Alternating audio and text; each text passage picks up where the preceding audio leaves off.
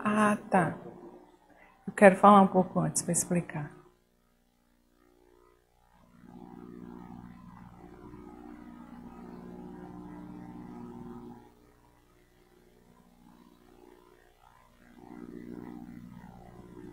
Contagem regressiva. 55, 56, 57.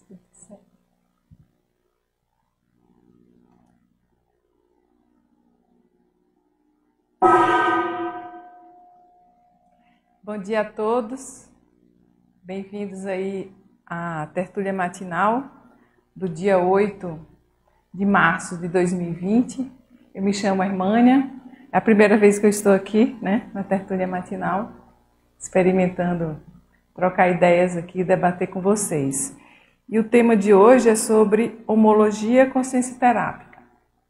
É, de início, eu gostaria de introduzir o tema, porque não é algo muito conhecido. Então, assim, a gente coloca a base aí das ideias, de como é que foi feita a pesquisa, e depois a gente abre para a pergunta, tá? Então, é, começando aí a introduzir sobre o tema, como é que, como é que a gente começou a pensar sobre esse assunto, né? discutir esse assunto. É bom também eu dizer que eu sou terapeuta, né? estou desde 2015 como voluntária da OIC, a Organização Internacional de Consciencioterapia, aqui no campus em Foz do Iguaçu. E no exercício né, da prática consciencioterápica, dentro do lado evoluciário, atuando junto com o colega, né, é, também consciencioterapeuta, foi que começou a surgir essa ideia da homologia consciência terápica. Assim, a pesquisa ela vai se basear nessas observações dentro do evoluciário. Mas, assim, houve anteriormente o interesse pelo tema a partir do termo co-terapeuta. Pode colocar o slide? É, é. A partir do termo co-terapeuta, ali, ó, vocês podem ver. Porque nós estamos é, construindo um dicionário na OIC, né? o Dicionário Terminológico Multilingüe de Consciência Terapia, está sendo construído pelos voluntários da, da OIC, e nós estamos colocando nesse dicionário termos relacionados à nossa prática. Então, tudo que a gente faz, nós estamos definindo. Então, é a partir dos fatos e dos parafatos, a partir do exercício da nossa função dentro da consciência terapia, é que são, são, estão sendo construídos os termos. E tudo que tem relação com a ciência e com a terapeuticologia. Então, é, nós chegamos ali na, no interesse em definir o termo coterapeuta. E dentro é, da definição desse termo, a gente foi buscando na enciclopédia, em tudo que tem dentro da Conscienciologia, o que, que tinha relação com, com esse termo, coterapeuta. E aí chegamos no verbete do professor Valdo, chamado Homologia Conscienciológica, né? que é um verbete bem interessante, né? que é, é a base desse, dessa tertúlia matinal de hoje. A partir desse verbete né? e, e da pesquisa em cima desse tema, começou a se aprofundar mais e mais e nos interessar mais e mais, né?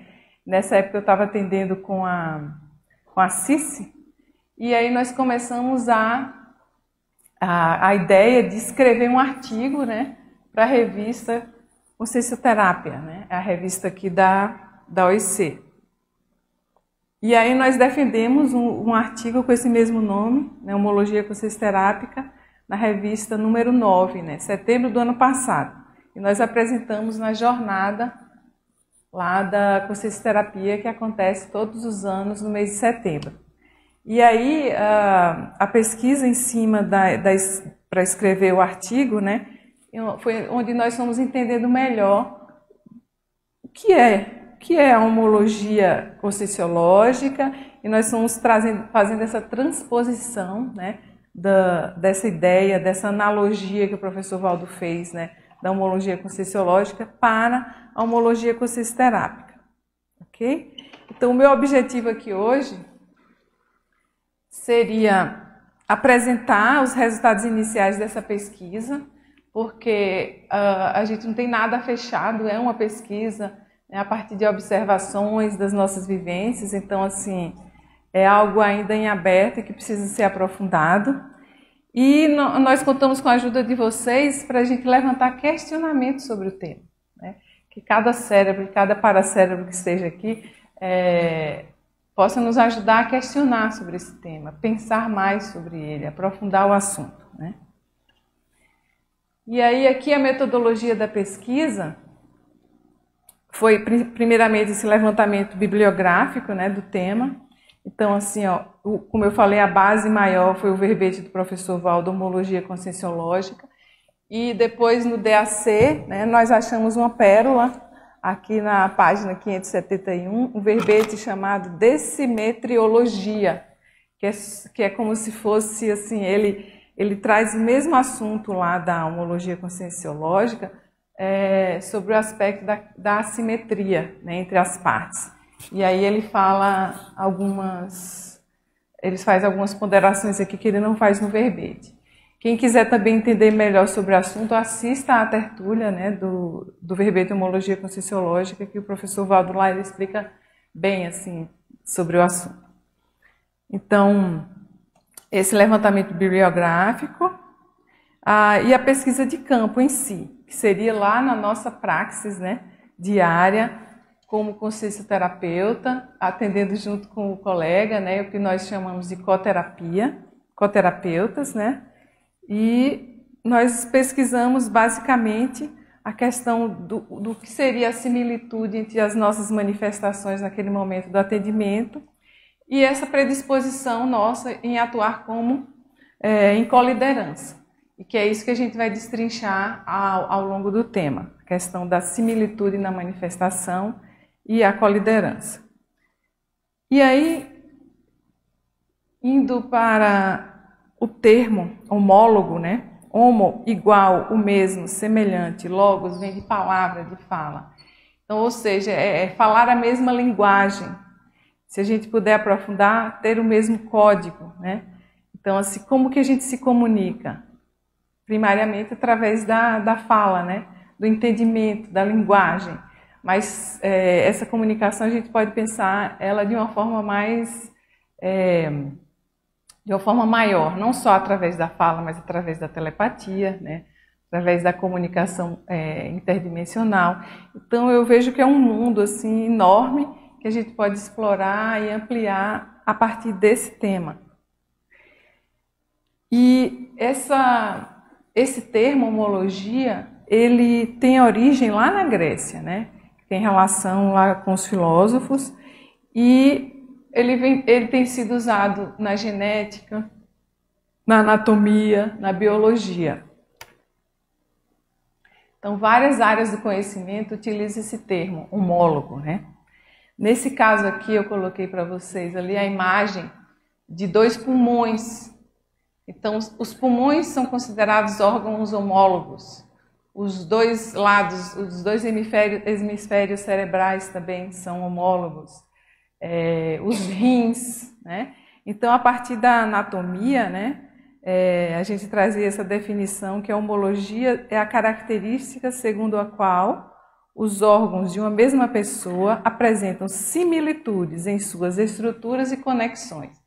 Veja que a estrutura ali do pulmão, ela, do pulmão esquerdo, do pulmão direito, elas são similares, no sentido de que elas têm uma função em comum, que seria oxigenar o sangue, não é isso?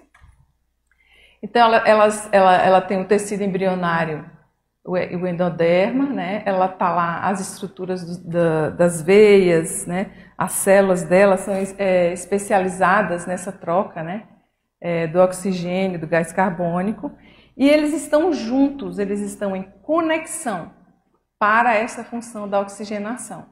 Então, daí vem a questão da homologia dentro da anatomia. Na biologia, ali vocês estão vendo, olha, tem é, uma mão, né? Uma pata ali de um cão. É,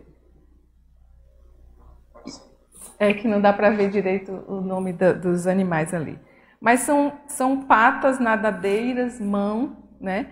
E aí a gente já vem com esse termo relacionado à biologia, que seria a semelhança de origem e estrutura entre órgãos ou parte de organismos diversos. Então veja ali que não são mais os órgãos homólogos, mas são partes né, é, de organismos diversos. Mas é, ele, eles, eles são homólogos porque eles têm a origem, né, que seria a origem ali é o, é o osso, né? Aí já seria um tecido embrionário, o ectoderma. Então a origem embrionária deles é semelhante, né? E a estrutura. Né? Veja que, é que a, a, a pata vai servir para andar, a mão vai servir para pegar. Então é estrutura relacionada com uma necessidade ali daquele organismo. Então essa é a forma como é, se usa a homologia dentro da biologia. E nós teríamos, né, aqui no artigo da revista, a gente descreve mais a questão da genética, também a questão dos genes, né, o mesmo, no mesmo no mesmo local, eles são homólogos. Dentro da linguagem também a gente tem as, as, a linguagem homóloga. Então, várias áreas do conhecimento você vai poder ver esse termo, né, ele é bem interessante. É... E aí, a partir dessa origem, né, de onde, da onde vem o termo, nós definimos ali a, a homologia conscienciológica, que é do verbete do professor Valdo, né? defendido aí, é, acho que em 2012. Então, a homologia conscienciológica é a condição de origem, estrutura e conexão. Você veja que ele juntou lá, né? Da anatomia e da biologia, a origem, que tem a ver com a origem dos tecidos embrionários, né? A estrutura, que é como cada órgão ou cada parte do organismo é formada, e a conexão, que é quando você junta uma com a outra, nas manifestações da consciência, em determinada linha específica de atividade, apresentando similitudes evidentes. Então, assim, é, um trafor dele é a criatividade, né? E essa questão de fazer essas analogias. Então, por analogia, ele traz esse termo de lá para cá e coloca isso dentro da, da conscienciologia. E isso começou a intrigar a gente. O que será essa origem, essa estrutura e essa conexão dentro da homologia, vamos dizer, nossa lá, que, que, que, a gente define aqui, é, da homologia consciencioterápica, né? Mas antes de chegar lá, é interessante a gente olhar aqui no verbete do, do professor Valdo, que é da onde a gente tirou as ideias, né?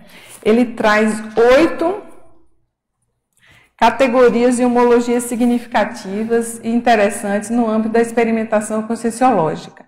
Dentre as oito, eu coloquei aqui três que chamam atenção, né? Que é a questão da coadjutorologia, que é o EPICOM e coadjutor do EPICOM, nas técnicas a complementarem no universo da parapercepciologia. Né? Então, ali eles têm a mesma origem, vamos dizer assim, a estrutura, estão conectados para aquela função é, no acoplamentário. E aí ele traz aqui no 2 a coautoriologia, o autor 1 um e o autor 2 na mesma obra no universo da mental somatologia. Quer dizer, quando gente, por exemplo, eu e a Cis escrevemos o artigo juntos, em coautoria, os autores eles têm que encontrar essa similitude nas ideias, no objetivo deles em relação ao esclarecimento daquele artigo que eles estão escrevendo. Eles precisam entrar nessa homologia. O estilo, né? Não pode um pensar para um lado, outro pensar para o outro, o artigo não vai sair.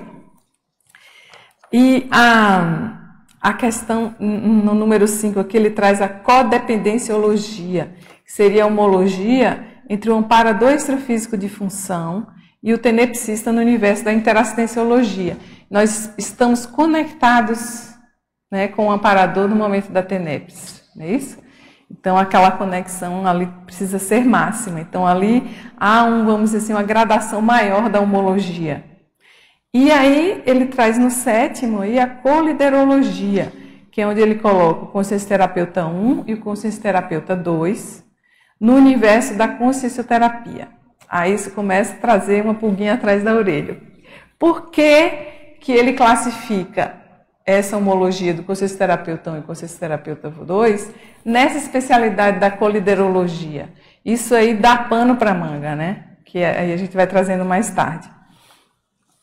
E quando ele traz aqui na exemplologia, né, lá na, na seção da argumentologia, ele, ele fala da homologia conscienciológica intrafísica e interdimensional.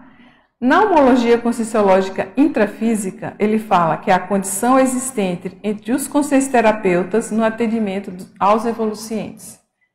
E no caso, a interdimensional, a condição existente entre um operador extrafísico de função e o praticante da TENEPS. Então veja que nesse verbete ele, ele traz aqui a questão da consciencioterapia é, em, em dois momentos que eu acho bem importante e por isso que nós ficamos instigados a trazer o tema né, para nossa especialidade, no caso, a consciencioterapia. E aí a gente entra aqui na definição que nós demos da homologia consciencioterápica, que seria a condição intrafísica né, de similitude na manifestação dos consciencioterapeutas durante o atendimento aos evolucientes, caracterizado pela coliderança no universo da consciencioterapia. Então, o que, que a gente viu? A questão da similitude entre os dois consciencioterapeutas no momento do atendimento. Isso não quer dizer que nós somos iguais, né? Porque a questão da similitude dá essa, esse viés. Ah, então tem que ser igual. Não. Naquele momento, é, a nossa manifestação é similar no sentido de que, é, é que nem os dois pulmões, a gente precisa oxigenar o cérebro, os pulmões precisam oxigenar o cérebro, nós precisamos fazer o melhor atendimento para aquele evoluciente. E nesse momento as manifestações precisam ser similares no sentido do objetivo e do resultado.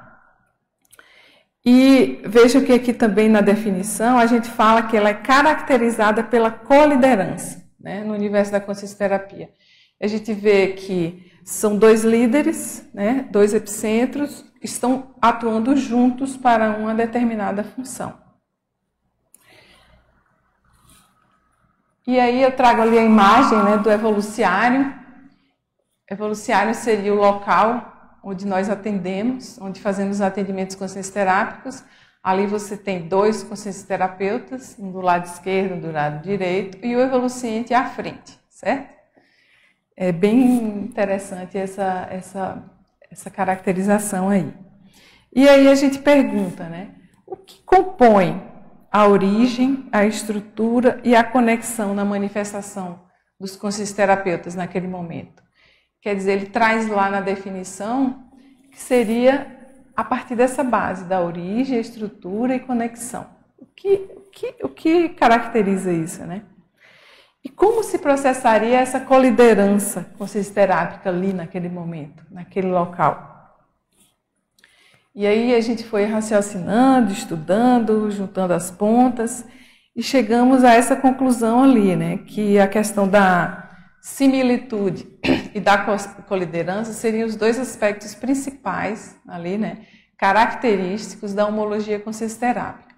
A similitude no que diz respeito à questão da similitude na origem, na estrutura e na, na, na conexão na manifestação, e a coliderança na questão do exercício da condição de mini peça entrosada. Né? Então, os dois estariam ali na condição de mini peças. E nós vamos destrinchando mais ainda aqui a questão da, da similitude, né, trazendo a origem aí, que nós entendemos que essa origem, do mesmo jeito lá que os pulmões, né, os órgãos homólogos têm sua origem lá num tecido embrionário comum, no caso ali o pulmão, vocês viram que era o endoderma, o osso, o ectoderma, pensamos que a origem né, tem relação com a paraprocedência, o curso intermissivo. Então, os consciencioterapeutas, eles teriam que ter essas informações, né, teriam que ter é, cláusulas da PROEX relacionadas à consciencioterapeuticologia. Por que, que nós, por que, que esse grupo se interessa por fazer esse tipo de atividade, esse tipo de atendimento? Né? Pensamos que tem relação à origem da paraprocedência, no curso intermissivo dos dois. Né? É, a estrutura, que pensamos que seria o modus operandi de cada um, a fisiologia, a parafisiologia, que nós vamos destrinchar mais aqui embaixo, né? Então, como que essas pessoas funcionariam, né? o que tem relação ali na parafisiologia delas, a questão da ectoplasmia, do parapsiquismo mais desenvolvido, né? E a conexão que seria é, esse vínculo consciencial, né? E ela ser, essa conexão seria ela seria qualificada através da convivialidade, porque vamos que nós temos lá nossas conexões lá, uh, ou a paraprocedência lá do curso intermissivo. Mas aqui a gente se entrosa na Cognópolis, se reencontra aqui na Cognópolis, né? Ou, ou fora daqui com os voluntários do IPC, né? Muita gente a gente conheceu lá fora. Então já há um reentrosamento, né? Uma, nós começamos a conviver Daí essa convivência ela vai aumentando essa conexão entre a gente, né? Por exemplo, no voluntariado da OIC, que seria mais específico, como que os terapeutas se reentrosam, como que a gente convive a ponto de qualificar a nossa conexão para quando estarmos os, os, pares lá no atendimento, a gente poder entrar nessa homologia é, de forma mais qualificada, de forma mais eficiente, né? Então, esse seria o resumo de como nós entendemos. E só para destrinchar mais um pouco, e daqui a pouco eu abro para as, perguntas, né? Só para embasar o assunto. Ali eu trago uma fala do professor Valdo quando a gente quer entender melhor essa questão da origem, né? Ele fala assim, ó, a real identidade pessoal origina-se na paraprocedência extrafísica e tem relação direta com o grupo evolutivo, com a ProEx e seu êxito. Então eu vejo que isso aí dá pano para manga, para a gente pensar bastante sobre é, essa origem, né, essa, essa paraprocedência. Eu fico pensando assim, a questão das matérias que nós estudamos lá na, no curso intermissivo, né? Por exemplo, quem vai atuar mais com o parapsiquismo? ou quem vai atuar mais, por exemplo, com a questão da é, parapedagogia, ou quem vai atuar mais na especialidade da consciencioterapia. Será que as matérias do curso intermissivo elas são diferentes, são específicas, né? É, para a gente parar para pensar. Então, mesmo dentro da conscienciologia, a gente vê vertentes, né? especialidades. E assim como, por exemplo, um médico, quando ele se forma, ele vai buscar a especialidade dele para atuar de forma mais aprofundada, eu penso que também na nossa ProEx, de acordo com a função que você vai ter dentro daquela assistência específica, estou vendo aqui a Maria Eugênia, né, ali dentro do, da paradireitologia, é, a questão da, da, dos conhecimentos, da cognição sobre aquela especialidade, né, penso que ela vai ser mais aprofundada em determinado grupo e que esse grupo vai atuar junto, né? Então, assim, eu, é uma questão de lógica. É, Para mim é uma questão de lógica essa questão da origem e da paraprocedência. E aí, só para esmiuçar um pouquinho a questão da estrutura. Vocês viram que são aqueles três pontos, né? Estru origem, estrutura, conexão. Essa estrutura. É, lembra que estão lá os dois órgãos juntos em conexão? Aqui a gente botou é, o coterapeuta X e o coterapeuta Y, que estão juntos né, na manifestação, lá no atendimento. O que teria no holossoma de um, no holossoma de outro em relação à estrutura? Né? O que estrutura a consciência hermânia, que estrutura a consciência Flávia ali no momento do atendimento? Então aqui nós colocamos né, a questão do temperamento. Que traços de temperamento é, existe, né, vamos dizer assim, que sejam básicos para um consciência terapeuta. Né? Ele precisa ser acolhedor, né? ele precisa ter um perfil analítico, porque o evoluciente vai falar, você precisa analisar, e para fazer a abordagem, para ajudar. Então, esse perfil analítico, né? acolhedor. Eu acho que a questão da cuidadologia também deve estar aí bem evidente, né? E aí coloco outra estrutura ali relacionada ao mater pensene pessoal. Né? Será que o nosso mater pensene estaria bem relacionado à questão da saúde, da terapêutica, da cura? Né? Eu vejo que são elementos aí que eu acho básicos para esse mater pensene. A questão da, do holossoma. Como seria a estrutura do holossoma do consciência terapeuta? Né? A questão da ectoplasmia eu vejo que é algo bem evidente, né? O parapsiquismo precisa estar desenvolvido. É, a sensibilidade, né? Precisa estar aguçada. A questão da profissão. Veja que lá nós é, atuamos dentro do, de, de profissões específicas, né? Então, assim, os voluntários da ou são psicólogos ou são médicos. Então, estão dentro da área da saúde e dentro dessas duas profissões. Você vê que já vai formando ali um tecido homólogo, similar, né? Não que essas consciências sejam iguais, mas elas têm estruturas similares, semelhantes no sentido de por onde elas passaram, onde foi a formação delas, né?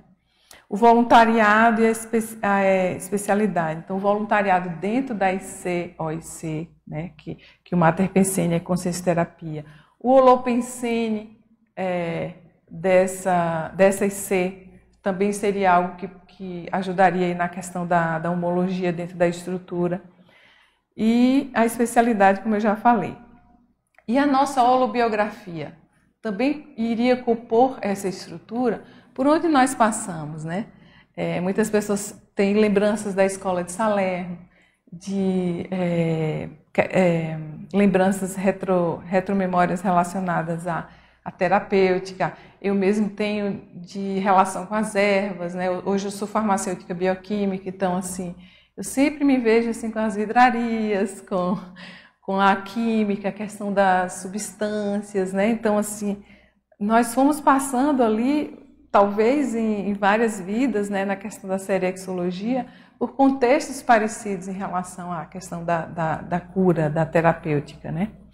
E só para isso aqui tudo é hipótese, isso tudo aqui é suposição, né? Em cima de uma pesquisa e do que a gente raciocinou a respeito.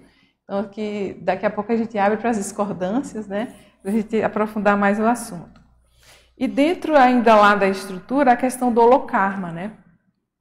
Será que nós também, como grupos, por exemplo, ali da, da OIC, construímos interprisões juntos e agora estamos juntos é, desfazendo isso através da assistência? Né? Então, essa questão do holocarma eu vejo aí também dentro. E tudo isso tem como pano de fundo a Max Proexis, né? que, que eu acho que é o que mais nos, nos une em um objetivo comum, que é essa questão aí da Helbex, né? e o grupo inteiro é, unido para isso. E só para terminar aqui essa parte, a conexão. Então a gente viu a origem, viu a estrutura e a conexão. A partir do que a gente se conecta, né? Então ali eu fiz um esquema de colocar assim um crescendo a amizade que já foi feita talvez ao longo de várias vidas e depois no IPC, e depois aqui dentro da Cognópolis, depois lá dentro da, da OIC. Isso tudo vai, é um crescendo dentro da convivialidade que vai se qualificando. A questão da empatia, que é algo que é, é super importante nesse entrosamento, né? O vínculo que vai se qualificando e vai amadurecendo, até por conta da, da assistência, né? Porque, por exemplo, se a gente é, funciona junto para o objetivo da assistência, esse vínculo vai ser muito mais qualificado, né? E eu acho que nessa vida é o que mais nós estamos fazendo. Isso pode pode criar amizades raríssimas, né? Daqui para frente, a partir desse vínculo de qualificação dentro da interassistência. Isso tudo vai promover ali um crescendo que vai dar um sinergismo, né? E que, que no momento do atendimento terápico ele vai, é, vamos dizer, ampliar a possibilidade do, do, sinergismo também junto com a Equipex, que vai atuar junto com o caso ali do evoluciente. Então, veja, nós somos apenas mini peças, mas que está, é, é, o importante é que estejamos entrosados naquele momento, nos manifestando a favor da, da, do caso ali do evoluciente, também para que a Equipex possa atuar possa nos ajudar ali no, nas abordagens e naquele caso ali de desassédio, uh, que é o mais importante. Então, esse entrosamento nosso, ele vai facilitar essa conexão com a Equipex e promover essa sinergia nessa interassistência. E o outro termo que é super importante aí é a questão da coliderança, né? Nós trouxemos aqui, ó, como definição da coliderança, a condução conjunta do atendimento consciencioterápico, ombro a ombro, pelos consciencioterapeutas entrosados, essa palavra é super importante, atuando em sinergia com a equipe extrafísica de amparadores, no exercício da intercooperação energética, parapsíquica, afetiva, intelectiva em prol do evoluciente. Veja que é bem holossomática essa coliderança. E ali eu coloquei as pecinhas que eu acho que formam a qualificam a coliderança, né? A questão da interlocução que acontece com os conselhos No pré-atendimento, a gente discute o caso antes, na hora que nós estamos juntos e depois, no pós-atendimento, tem que haver essa interlocução, a divisão de informações a interdependência nossa, um em relação ao outro e nós em relação à Equipex, a interconfiança que tem que existir né, entre todos ali, a intercompreensão, por exemplo, né, ninguém aqui é perfeito, então temos trafores, mas temos trafares. Qual o trafar do colega que você conhece, sabe, está evidente, mas você vai compreender e vai ajudá-lo na manifestação ali naquele momento, de forma que aquele trafar não apareça muito. Da mesma forma, o colega com você. E em relação ao trafor é o contrário, né? A gente confia tanto no trafor do outro na hora da abordagem que você já sabe que em determinado momento específico aquele seu colega vai estar ali atuando melhor do que você, né? Naquele sentido da abordagem ali, por conta de um trafor que ele tem já desenvolvido dentro do evoluciário. E a intercooperação, que fica bem claro para todo mundo, né? Nós colocamos ali a questão do entrosamento, que eu já falei, que, que tem ali né, a Cognópolis como todo, a CCCI, né, a questão de estarmos entrosados nesse objetivo da assistência, e uma imagem nossa ali na OEC, ok?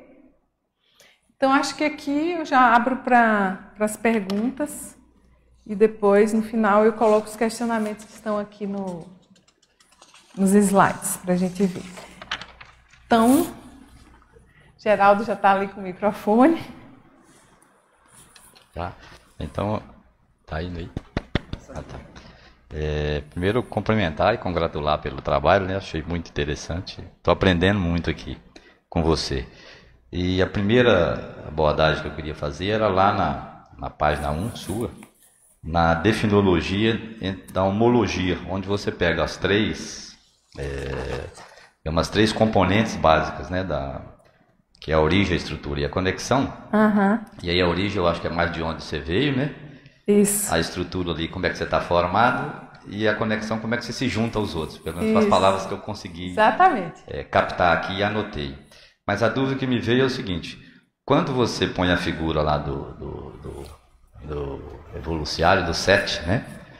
É, na, você tem uma relação de que tem ali uma origem tem uma estrutura e elas se juntam numa uma conexão, eu vou usar a expressão triangular, né? Uhum. Você tem dois consciencioterapeutas atendendo uma pessoa, então você tem ali um triângulo, né? É, e que naturalmente são é, duas mais com similitudes, eu diria maiores, e outra com, pode ser que não tenha nenhuma similitude, né? Porque é uma figura que está notadamente nos primeiros encontros, né? Ela apareceu ali. No caso evoluciente. Diverso. Você no tá caso falando. evoluciente. E aí é evidente que é, há conflitos de interesse, conflitos entre aspas, né? não é conflito. Há pensamentos diferenciados entre todos. Como é que compatibiliza isso no ponto de vista do atendimento? Porque ali um, todos têm no triângulo, né? Os dois têm interesse em ajudar o, o evoluciante, né? Mas aí ele pensa de um jeito, os dois consciencioterapeutas é. têm uma similitude, já tem, mas ele não tem. Isso. No dia a dia, como é que compatibiliza isso? Era a primeira. Eu vejo assim, Geraldo, que o mais importante ali é a similitude entre os consciências terapeutas. Porque, para quem é o atendimento? É para o evoluciente. É claro que ele vai chegar lá, uh, vamos dizer assim, sem similitude nenhuma, talvez em relação àquele ambiente, talvez em relação até àquela especialidade, né? Ele, o que ele precisa naquele momento é se entender, saber qual, o, qual é o conflito dele e ele precisa de uma heteroajuda, não é isso? Então, a similitude importante ali é dos consciencioterapeutas para entenderem melhor o caso e poder fazer abordagens para ajudar na autocognição do evoluciente, ampliar a autocognição do evoluciente. Que nem os dois pulmões. É como se você dissesse assim: ah, o sangue que vai passar nos pulmões já tem que estar filtrado? Não, né? Pelo contrário, eles estão cheios de gás carbônico e quem vai tratar de, de oxigenar o negócio vai ser o pulmão direito e o pulmão esquerdo, na função deles ali juntos. Então, o evoluciente, nesse momento, ele ele ele está precisando de oxigenação no sentido de, de autocognição, autocompreensão, certo? Então, essa similitude aí, a gente, não, a gente não espera que seja do terceiro componente, né? Pelo contrário, é dos dois componentes naquela função junto com a Equipex, para promover uh, essa assistência, essa, vamos dizer assim, essa, o desassédio né, que precisa ser feito. A segunda é lá na, na homologia mais consciencioterápica, na, quando se trata do item 1, na origem. Me ocorreu aqui a seguinte também. A origem, então, do ponto de vista é, mais consciencioterápico, eu vejo a palavra retrocognição. Né? Dizer, você só para a procedência, à medida que você vai uhum. acessando as suas retrocognições, você é, aproxima mais, vamos dizer, se aproxima mais, porque ela né? Você tem a primeira, tem a segunda, Sim. mas tem lá uma série, uma serialidade é, imensa, eu suponho, né? Como é que na sua experiência, como é que você vai acessando isso é, e vendo a similitude com os colegas? Uhum. Quer dizer, esse aqui foi meu similar quando? Esse outro foi quando, né? Um pouco dessa experiência sua. É, na verdade, assim, ó, é, a base é a sua memória, né? aula memória. E ela está aqui. Eu só não acesso ela inteira. Mas ela está aqui. Então a recuperação de cões, ela vai acontecendo aos poucos. Né? Acho que todo mundo vivencia isso o tempo inteiro. Né? Então ela vai acontecendo aos poucos. No meu caso, é, em relação à consciência terapia, a função como consciência terapeuta, só foi acontecendo mais quando eu cheguei aqui na Cognópolis, que eu comecei o voluntariado, né? E aí eu fui vendo, nossa, isso aqui tem tudo a ver comigo, é isso que eu gosto de fazer, né? Essa questão da intervenção ali consciencial. E então isso foi o que eu fui trazendo de recuperação de cões. De retromemória, eu lembro só de mexer com, com ervas, substâncias, isso para mim é muito claro, mas eu não tenho retromemória em relação aos meus colegas, assim, algo acachapante, bem claro, não.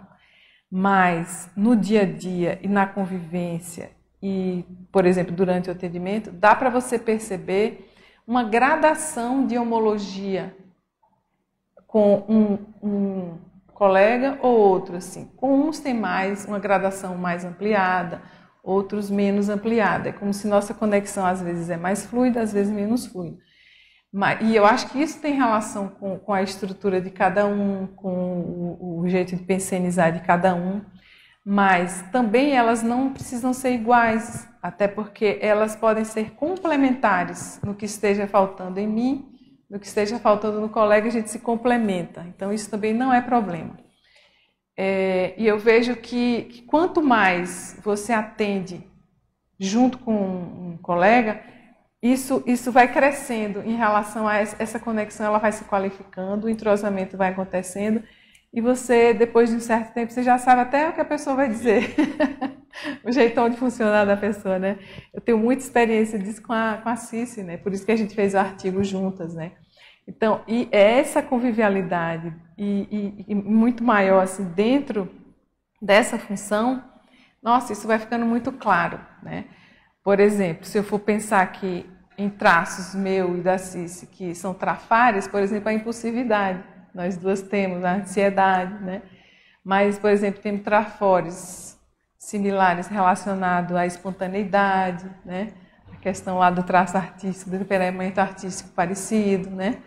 Então, com outro colega já vai ser diferente, né? O colega, às vezes, ele traz traços mais, por exemplo, de, de intelectualidade maior que a minha, né?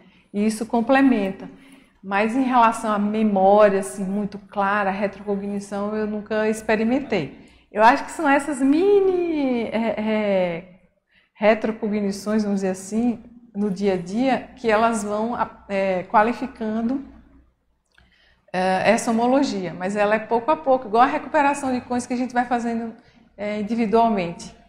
Né? E se você pensar fora de lá, aqui na, na convivência, né? Isso também vai acontecendo, né? Por exemplo, a gente, qual a nossa relação de similitude hoje ou de conexão lá no administrativo da OIC, né? Por que será que você e eu estamos nessa função, né? A gente deve ter aí uma origem ou um, talvez uma vida relacionada a esse tema. Já fomos coletadores de impostos. Não é? Quem sabe, né, Geraldo? Para o rei. Obrigado. Eu queria retomar a primeira fala ali do Geraldo com relação à questão da similitude, né, que você falou no atendimento com o terápico, que eu acho que é importante a gente considerar o seguinte, pelo menos na, na nossa prática, a Irmânia pode também depois citar um pouco mais, é, eu acho que tem relação com o aspecto que ela falou do holocarma. No seguinte sentido, todo evoluciente que chega para eu atender, o Hermane atender, a gente com, em conjunto né, com outro colega, esse evolucente tem relação com a gente, de alguma forma. Então, é, o ponto de partida, digamos assim, do nosso raciocínio, inclusive consciência terápico, ele é considerar que aquela pessoa, ela está ali como, naquela, naquele momento, como assistida, e eu tenho a responsabilidade de criar similitude, não só com um colega consciência terapeuta, mas de aproximar as minhas abordagens para que elas sejam a mais, a, mais eficientes possíveis para aquele evoluciente, entende?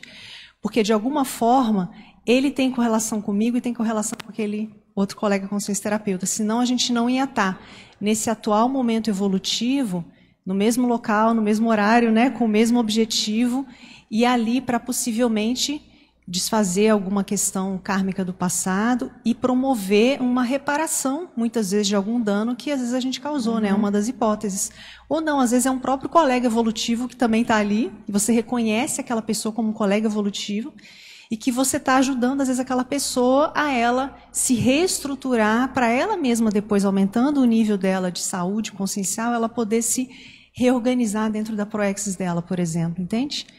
Então, eu acho que ajuda a gente a pensar que nada é por acaso. Da mesma forma como a gente não encontra nenhum colega aqui por acaso, na Cognópolis, ou em qualquer contexto que a gente tem, até profissional, né, relações de trabalho e tudo, a gente não está encontrando com as pessoas pela primeira vez. Né? Então, da mesma forma ali dentro do, do evoluciário. E o que eu acho interessante, a Irmânia citou isso também, que eu acho que vale a pena, e acho que é muito, muito válido é a gente desenvolver, e isso ocorre na prática, a gente desenvolver novas abordagens para cada vez mais a gente ser polivalente, digamos assim, em abordagens a perfis diversos. Entende? Então, uma das coisas que eu também vejo, que eu acho que é interessante, é, às vezes, e aí vem a questão da homologia com os amparadores, né, irmã? Que é bem interessante, porque às Sim. vezes pelo menos eu sinto na minha prática, tem um amparo de função mais constante, né, desde que eu, que eu atendo, mas às vezes muda o amparador. E é muito interessante, porque aí muda o meu raciocínio, muda o raciocínio do colega, e aí, às vezes, a abordagem ela vai completamente diferente. Tem o histrionismo terapêutico, né, que a Ellen gosta de estudar, e isso ocorre. Às vezes você tem um perfil que você está sendo mais acolhedor, mais tranquilo, daqui a pouco você vai usar um pouco mais de impacto, entende? E mesmo aquilo não sendo seu padrão, é, quando a gente está bem azeitado na homologia com o amparo de função, isso faz com que, e se a gente está dócil, digamos assim, a essa adaptação, a gente consegue desenvolver é, neo-abordagens, e isso em, com relação ao conteúdo e à forma, tá? Que vai ser mais eficiente para aquele evolucente que está recebendo ali aquela assistência, né? Então, é, é um exercício bem interessante. Né? Sim. Né? E aí, quando você começou a falar, eu pensei na empatia, né? Que o professor Valder traz bastante a questão da empatia lá no verbete da homologia conscienciológica. E nesse momento, em relação ao evoluciente, né, essa questão da empatia é super importante, né? Que é do que, que ele está precisando, o que, que naquele momento vai ser o melhor naquela abordagem para o caso, né? Mãe, eu queria só ratificar o que ela falou aí. Eu estava louco para falar isso aí, mas ela acabou pegando o microfone primeiro e tal. Mas assim, é, essa coisa do nada é por acaso é muito é, é fundamental. É lógico que no início da, da sessão, do set, a similitude é bem maior entre os dois, né, os, os coterapeutas. Mas com o tempo, aquela, aquela similitude acaba sendo como você chamou, tri, como é que é? O, a, triângulo, triângulo, né? Essa triangulação tendem, essa, tende a se aproximar mais um pouco, que há uma equalização. É muito interessante isso aí. É, é, é fundamental que ela Que é o desassédio que vai promover isso, né? Exato, exato, exato. E às vezes você pega aquele terapeuta que você estava precisando, porque cada terapeuta tem suas, suas nuances né, próprias. E e às vezes você pega exatamente aquela pessoa que você estava precisando, com confiança, tudo. É, também tem a questão da confiança, né? Às vezes você pode pegar um, um terapeuta mesmo, você assim, poxa, eu não, não tenho confiança nesse cara, mas está tudo certo, vamos lá.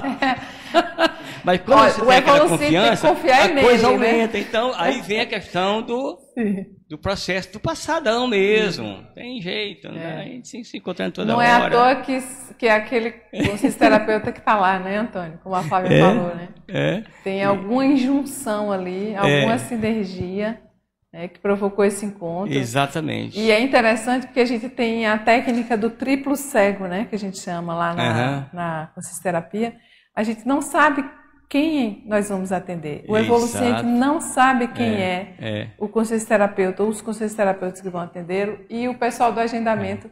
também não sabe. É. Né? Então, assim, Interessante. Assim, essa, essa sincronicidade, né, é. ela vai acontecer a partir do uso dessa Isso, técnica.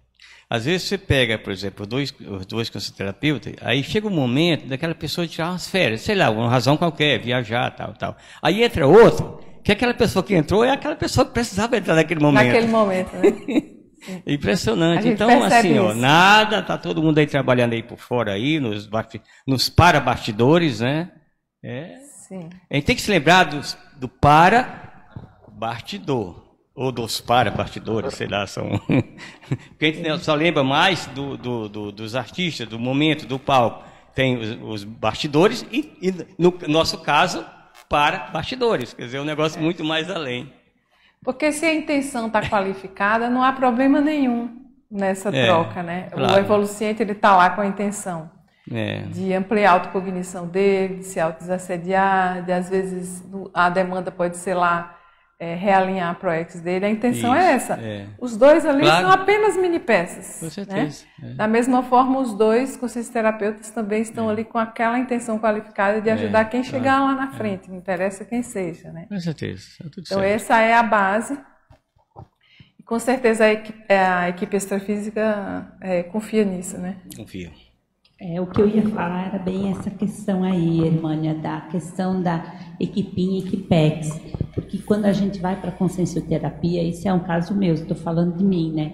Tu vai, mas você não sabe bem o que está acontecendo. Você está tão obnubilada que aquilo você não, não consegue pensar por você, né? Porque há um desassédio quando você chega lá e você percebe que, opa, agora eu posso pensar melhor. E quando acontece isso, que o evoluciente dá essa condição desse abertismo e a gente começa a pensar e a gente começa a ver como que começa a fluir o trabalho ali junto.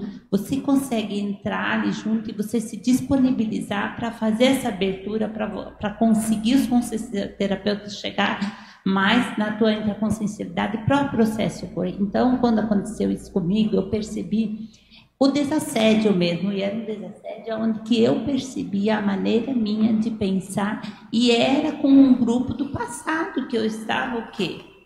Ah, trazendo aqui, esse grupo estava comigo, e quando foi feito esse movimento, eu vi o quanto que eu fui ajudada, os terapeutas me ajudaram nessa questão que tem algo do passado que a gente esteve junto e a gente pôde, nesse momento, assistir esse grupo todo. Uhum. Então, eu vejo assim que é bem significativo quando cai essa ficha. Opa! Uhum. E isso dá uma alegria interna para a gente, essa na intraconsciencialidade da gente, a gente vai conseguindo a mapear e a, a, perceber o que está ocorrendo com a gente. Isso que é significativo na consciencioterapia. O que está ocorrendo com você? Você ter essa lucidez de perceber, opa, eu estou aqui.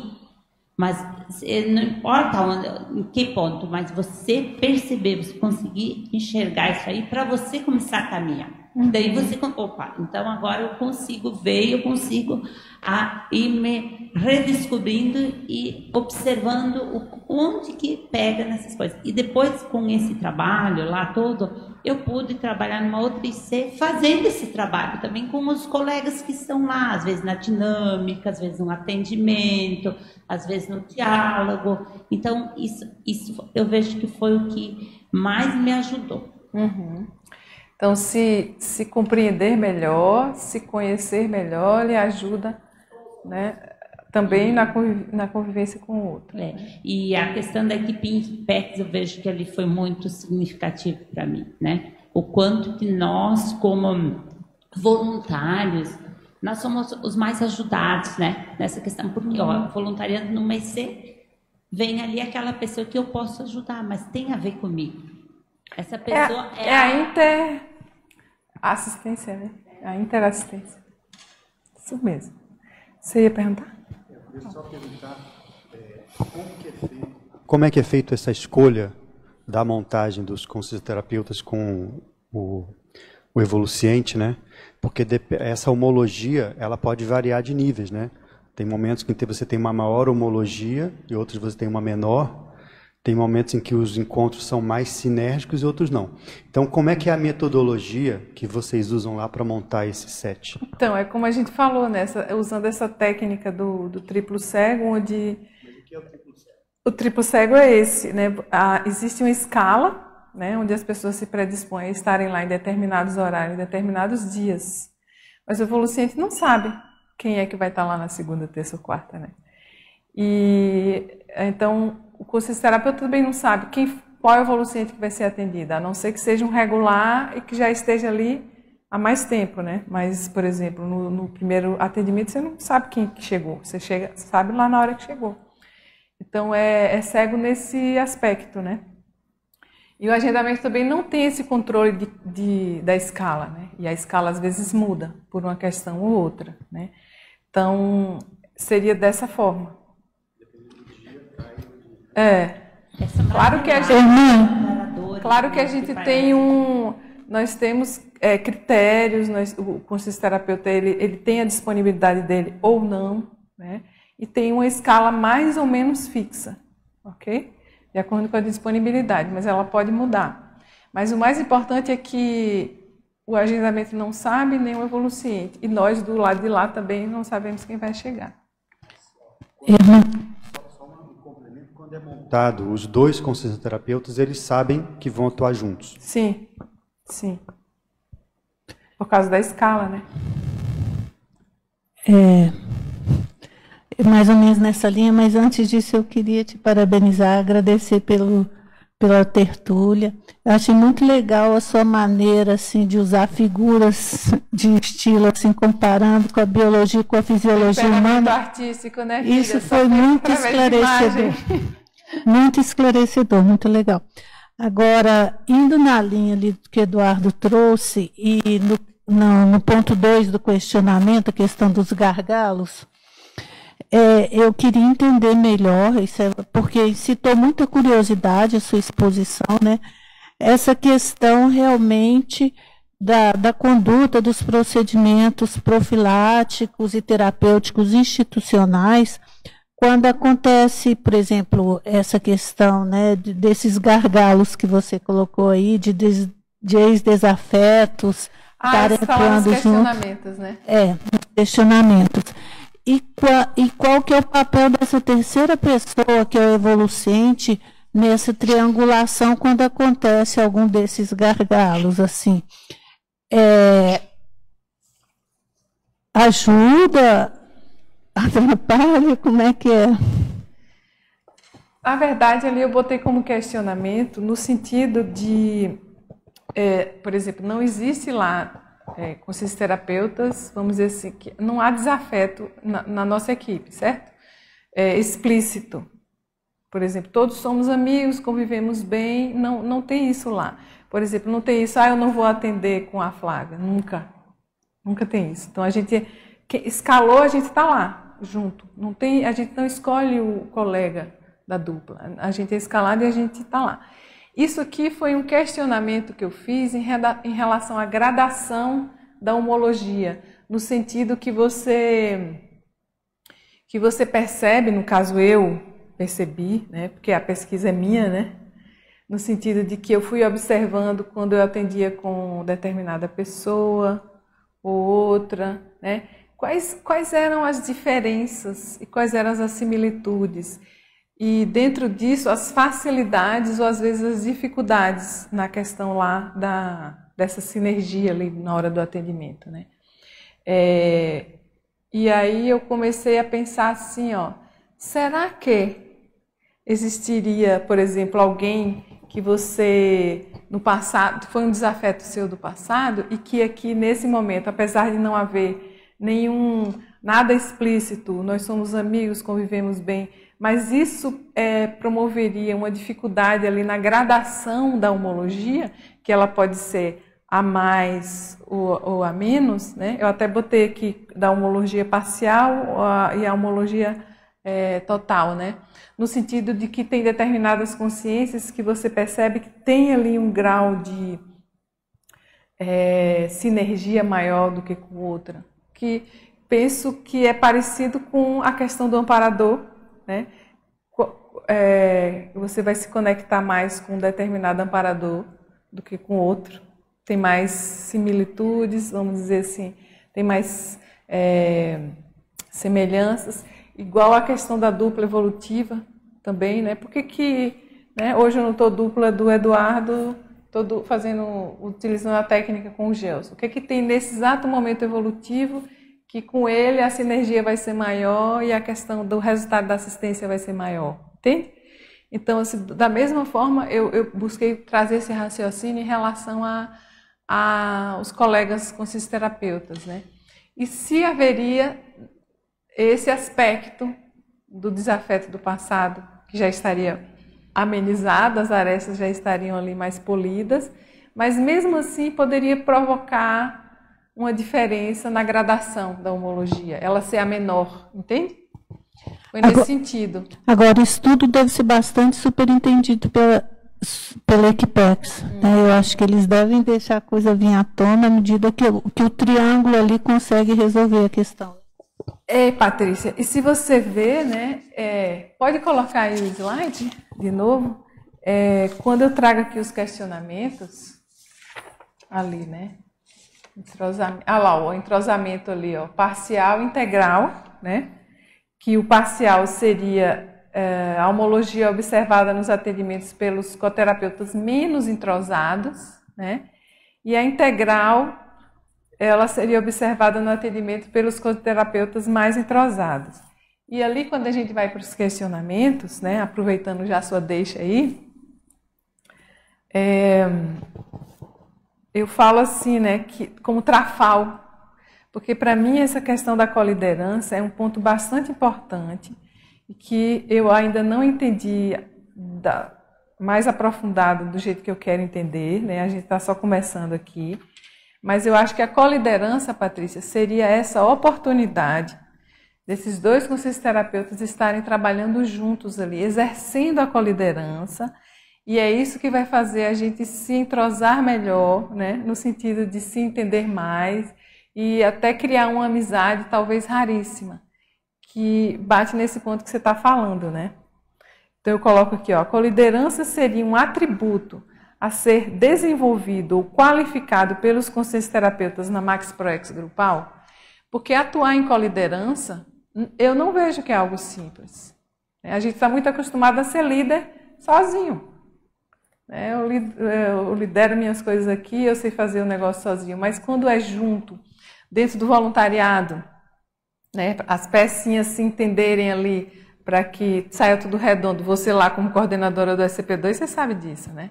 A coordenação dupla, está em sala de aula dupla, como é o SCP-1 também. Exato. Isso... Os, no acoplamentário ali, né, como o Valdo colocou aqui, os, os dois EPICONs, o COEPICON, Entende? Então, assim, eu vejo essa coliderança como um aspecto super importante e que eu acho que é um trafal e que a gente está desenvolvendo ele. Entende? Tem uma aqui, lá na página 2, no item 3 lá dos questionamentos, aí no 3 você tem um subitem que é o 4, que é a desperticidade. Sim. Fiquei, minha curiosidade aqui agora é o seguinte, é, a desperticidade, naturalmente, pelo que você está colocando, é, quanto mais próximo, mais ajuda ou mais potencializa né, é, os efeitos dessa homologia lá no evoluciário. É, dá para perceber quem está mais próximo. Você atua com eu vou chamar no triângulo aqui, né, o, o, o evoluciente de 1, um, um, conscienciaterapeuta de 2 um, um, dois e 3. Quando você está, por exemplo, você é 3 e está atuando com conscienciaterapeuta 2. Dá para perceber quem está mais próximo da, da esperticidade, o resultado com o evoluciente. Em princípio, né, por, por hipótese, quem está mais próximo da esperticidade deve perceber mais coisas, né? Eu imagino do ponto de vista é. da amplitude. Dá para perceber, senhor? eu, atendo, por exemplo... eu coloco aqui como questionamento justamente porque para mim não está fechada a questão. Está né? Tá em aberto, tem uma interrogação bem grandona lá né, no questionamento. E eu coloco assim, né, de que modo a desperticidade poderia ajudar os coterapeutas na potencialização dos efeitos da homologia consciência terápica? Então, assim, qual seria, aí a gente parte lá para a estrutura, né? Qual seria a estrutura do consciência terapeuta que é desperto? Como que é essa estrutura, vamos dizer assim, já do, do desperto, ela poderia ajudar mais na homologia. Né? Isso é para a gente pensar junto. O que teria ali de aspecto, de variável, que ajudaria mais na homologia e mais no atendimento, né? É, o que é, é que minha, você acha? A minha, a minha hipótese né, é de que se, se, se, um dos dois estiver mais próximo da despeticidade, dá para diferenciar o resultado, eu imagino. Porque, naturalmente, você, quem está mais desperto percebe mais detalhes. Quando você percebe mais detalhes, você é mais profundo, você chega mais, né? Uhum. Você é mais mental somático. Portanto, o resultado Sim. no 1, um, que é o evolucionante, uhum. será maior. A minha dúvida é se dá para distinguir já, né? Você já falou que é difícil, mas se, se, na partida, quando você vai atender com alguém, depois do terceiro ou quarto, já dá para pensar, essa pessoa, esse co-terapeuta está mais próximo da desperticidade. É, isso tem a ver com a questão da, da anticonflitividade, né? Então, se a pessoa chega lá mais assentada, daí ela chega lá mais organizada no sentido holossomático dela, sem, sem mais conflitos. Então, aquele processo terapeuta, com certeza, ele está mais limpo e ele está mais, é, vamos dizer assim, dentro do fluxo. Antenado. É, né, para o atendimento. Então eu vejo que a desperticidade, ela seria assim, como se fossem as arestas mais redondas, menos conflitos na intraconsciencialidade do consciencioterapeuta, né? Então, quando ele está desperto, ele está mais organizado, ele está mais desassediado e ele está mais disponível para assistência. O desassediado é aquele que acolhe mais conscientes, então ele está é como se fosse uma mini peça ali mais facilitada para o amparo utilizar dentro do, do evoluciário. Né? E isso vai facilitar aqui a homologia, sim. Ele vai compreender melhor o colega, né? o colega também com ele. Então é como se enganchasse menos né? na questão das abordagens, na questão, por exemplo, do egocídio, né? vai ter mais egocídio, então ali o mais importante é o atendimento, é o evoluciente. Do meu ponto de vista, eu concordo com você, né? E, acrescento essas observações que eu já fiz a partir da, da, dessa percepção. Inclusive minha, né? No dia que eu chego lá mais desassediada, com certeza é, é muito mais facilitado o trabalho. Então, em princípio, deveria ser uma meta para cada consciência terapeuta. para todos não. Só pra, não só para o benefício dele, mas para o benefício do, de todos. do evoluciente, todos. né? De todos ter como meta se transformar em. É, é, uma meta de todos. É uma meta exatamente. Todos, né? E, e outra coisa, né? É, eu penso assim na minha opinião, né? O problema não é a desperticidade. O problema é a escala evolutiva em si. Porque você vê o consultoterapeuta ideal é ali o, o teleguiado autocrítico. Porque ele está em conexão maior com a Equipex. Não, assim, a dispersidade é um detalhe. O desassédio ali fica até. É, não é assim o, o ponto principal. Porque ali dentro, teoricamente, você está desassediado funcionalmente lá dentro. Funcional, né? Agora, o seu nível de conexão com o Equipex é que eu acho que talvez faça mais diferença. Que a dispersidade vai fazer diferença, né? É, é, eu ia justamente, foi bom o Eduardo ter falado antes, porque eu ia nessa linha de raciocínio. E eu penso também o seguinte, é porque existem muitas variáveis nisso, né? É, a própria circunstância, por exemplo, daquele dia de atendimento, naquele contexto. Às vezes a pessoa ela pode ser até o desperto lá, digamos, mas às vezes o outro consciência terapeuta vai estar tá, naquele momento, ele é a senha para aquele evoluciente. Aquilo que ele vai é, trazer em termos de abordagens ou de desassédio é o mais importante para a função ou para o trabalho, entende? É, por que, que eu comento isso que eu acho que é importante? Não existe, mesmo que a gente sabe que tem consciência terapeutas em níveis evolutivos diferentes, assim como todos nós aqui na CCCI. Mas ali, é, isso não é o principal. O principal é que estamos numa interaprendizagem, os dois em conjuntos. Existem atributos, se a gente pensar lá no conscienciograma, tem atributos conscienciais que, às vezes, um está mais desenvolvido que o outro, e para aquele contexto, aquela circunstância, vai ser mais importante entrar um ou entrar o outro. Por isso que eu vejo que o exercício da co-liderança, como a irmã está falando, ele é muito importante. Porque ali não é a hora de ninguém brilhar, digamos assim. Uhum. Ali é a hora da gente estar atento, o mais perceptivo e para-perceptivo possível, para que ocorra o melhor para o evoluciente. Então, nós estamos ombro a ombro, pelo menos essa é a ideia, e é durante toda a nossa formação, né, preparatória e também nas formações continuadas que a gente tem, esse é o objetivo, é a gente cada vez mais ser uma mini peça lúcida, engraxada dentro do processo multidimensional para que ocorra melhor. Para aquela consciência que está ali, mas também para todas as consciências que estão envolvidas naquele contexto, para que a assistência ocorra. Entende? Acho que esse é o, é o foco né, do, do trabalho. E pegando também esse gancho de olhar a desperticidade como é, uma referência, eu acho que desperticidade para a gente pode ser referência. Nesse caso, eu vejo assim, a importância da gente pensar na desperticidade funcional. Né? Por que, que o desperto é importante para ele? É aproveitar a oportunidade ali de, de é, conjuntamente explorar os trafores né, fazer daquela situação ali uma situação positiva para todos. Então é um desafio nosso e eu acho que sim, o desperto tenta vivenciar isso o tempo todo. Então isso no set consciencioterápico também tem sentido, né? Sim. Você vê ali os trafores de todo mundo e fazer um trabalho conjunto. É que eu vejo assim, quanto menos trabalho a gente der com mini peça, né, a gente tem que entrar lá como um aparador. E tem que estar limpinho o mais limpinho possível, né? Gerar menos ruído. É igual o Epicon lá no dia do, do SCP-2 ou no dia da dinâmica. Ele tem que estar tá a mini peçazinha lá bonitinha para o negócio andar, né? É, esses aspectos que a Flávia traz são bastante importantes no sentido de que às vezes aquela pessoa está menos, por exemplo, desassediada, mas é ela que vai, que é a senha para aquele evoluciente. Mas eu vejo que com mini peças, esse cuidado né, do, no desassédio, o cuidado durante a, a sua rotina uh, útil, a sua rotina diária, no sentido de que você tem que estar pronto para assistência. Nós somos profissionais da assistência, né? E a gente tem que chegar lá pronto para o trabalho. Então, quanto mais desassediado, melhor, porque é menos consciência que a Equipex precisa tirar do atendimento e focar no evoluciente. Eu passei por uma experiência, daqui a pouco eu te dou, Eugênio, a palavra, bem interessante, né, assim, é, que eu tenho, eu tenho relação com a parafisiologia, né, então eu estava resolvendo um, estava um, intensivo semanal, que são atendimentos de segunda a sexta, com o mesmo evoluciente, e naquela semana teve um processo meu é, pessoal de, de, de a venda, da venda de um imóvel, que envolveu bastante movimentação extrafísica. Né? Naquele dia eu senti muita movimentação extrafísica.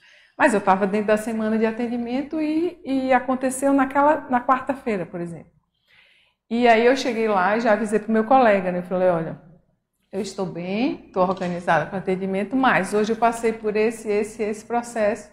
Então, só para ele também saber como, o que, que, eu tinha passado durante o dia, a gente está ali com as informações, é, ele saber das informações sobre mim, né?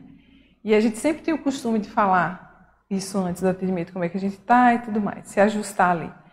E a gente chega meia hora antes e eu depois que eu falei com o colega, eu fui para progesterapia, trabalhar as energias, me preparar para o atendimento. Não deu assim 10 minutos, eu tive que correr para o banheiro. Entendeu? Então, assim, os amparadores me ajudaram a fazer uma higienização maior relacionada ao lossoma.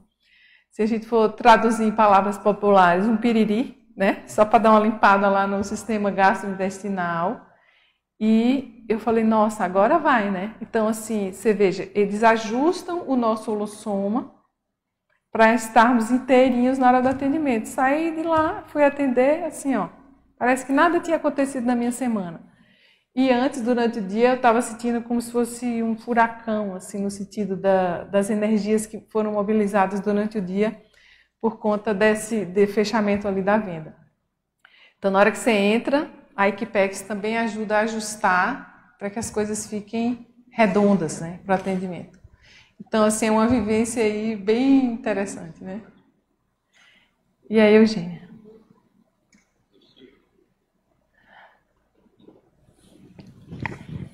É, vocês aí conversando, eu, e dentro do processo aqui, que está na segunda página, intercooperação e intercompreensão, uhum.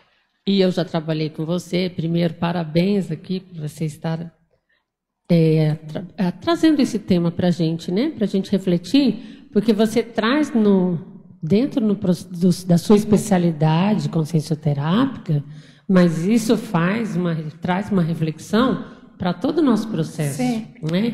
Com quem que a gente dá aula. Eu, eu por exemplo, já já dei aula com a irmã em Cascavel. E, e, foi muito bem, né? Fluiu muito bem. Então, ela tem uma característica que, ao meu ver, parece que ela faz concessão cosmoética para o trabalho acontecer. Então, é, é, dentro, é, como uma simbiose, né? Esse processo, né? No momento. Então, né? quando a gente começa a pensar no amparo de função, na função que a gente vai exercer dentro daquele processo, a gente esquece o, as questões de temperamento isso que eu consegui perceber com você, elas ficam secundárias. É interessante você pensar nisso. Você não que você não tenha, não tenha isso no seu temperamento, Sim. mas se a gente parar para pensar, eu estou colocando de uma forma mais ampla, se a gente parar para pensar que o temperamento, em algumas situações, ele vai ficar secundário para o trabalho, e ali, naquele momento, é para fazer uma concessão cosmoética e aí, essa sinergia, essa amálgama, porque a amálgama é a uhum, seguinte, né? Sim. Elas são, você que é da farmácia, elas são elementos diferentes que formam um todo. Uhum. Isso que é interessante. Então, se você, você não vai ser igual ao outro, porque isso é totalmente impossível, uhum. e nem você vai concordar com o outro, que vai, vai dar alguns unidos ali na, no, no, processo. Não é isso? Sim. Quando a gente percebe que, opa, essa concessão não foi muito. Então, a coisa, ela flui e a gente consegue perceber. Então, Dentro desse processo de trabalhar dois ou em grupo, é, a gente consegue perceber também que quando a gente estiver mais voltado para as questões multidimensionais, tudo isso fica bastante secundário. Então é muito interessante trabalhar, é, ver isso. Então, é, a gente está se trabalhando e está fazendo o trabalho, ou seja, é intra, é atendimento, é a coisa acontecendo ao mesmo, tudo ao mesmo tempo, o tempo todo, né? Sim. Então, quanto que isso é rico nesse, nessas questões, né? Você pode é, falar um pouquinho meu, dessa questão da concessão? Meu objetivo foi esse mesmo, Eugênia, da gente acordar para esse tema no sentido de desenvolver. Por exemplo, eu desenvolvi lá na especialidade da consistoterapia. Mas eu acho que, por exemplo, em relação ao complementários, é, é, a questão do EPICOM, a questão do SCP-1, lá os dois professores do SCP-1, o tenepsista em relação à homologia lá com o seu amparador, eu acho que dá para cada um pegar esse tema e levar para essa especificidade, né? E essa questão da concessão eu acho super importante, que tem tudo a ver com egocídio, e tem tudo a ver com a coliderança. porque você tem é, o seu jeitão de funcionar, mas naquele momento não interessa o seu jeitão de funcionar. Não é você que, que é importante no momento da assistência. No momento da, igual na TENEPS. TENEPS você está lá paradinho, seus problemas estão lá fora, né? E é você e um amparador atendendo as consciex. E olha, fica quieto aí, porque esse holossoma que está sendo utilizado aqui em benefício daquela assistência. Então a concessão ela é super importante, né? E ela é benéfica aí no caso. Que eu vejo também esse mesmo exercício a gente faz na dupla, né? Na questão da, do uso lá na, na técnica da dupla evolutiva. Em que momento que é mais importante a gente deixa quieto aí, né? Faz a concessão para que funcione ali algo é, em relação ao casal, né? E essa questão da, das diferenças, né, Eugênia, que você estava falando que se complementam, nesse verbete aqui da decimetriologia do DAC, o professor Valder traz bem enfático assim, né, a questão aqui, ó, do consenso. Consenso é a coesão das decimetrias, que são os diferentes, né, os assimétricos que faculta a coerência entre os indivíduos, evitando ou pelo menos minimizando os antagonismos, antipodias e divergências inconvenientes e cismáticas nas vivências grupais, onde se manifestam as singularidades conscienciais e idiosincráticas no âmbito da ideologia.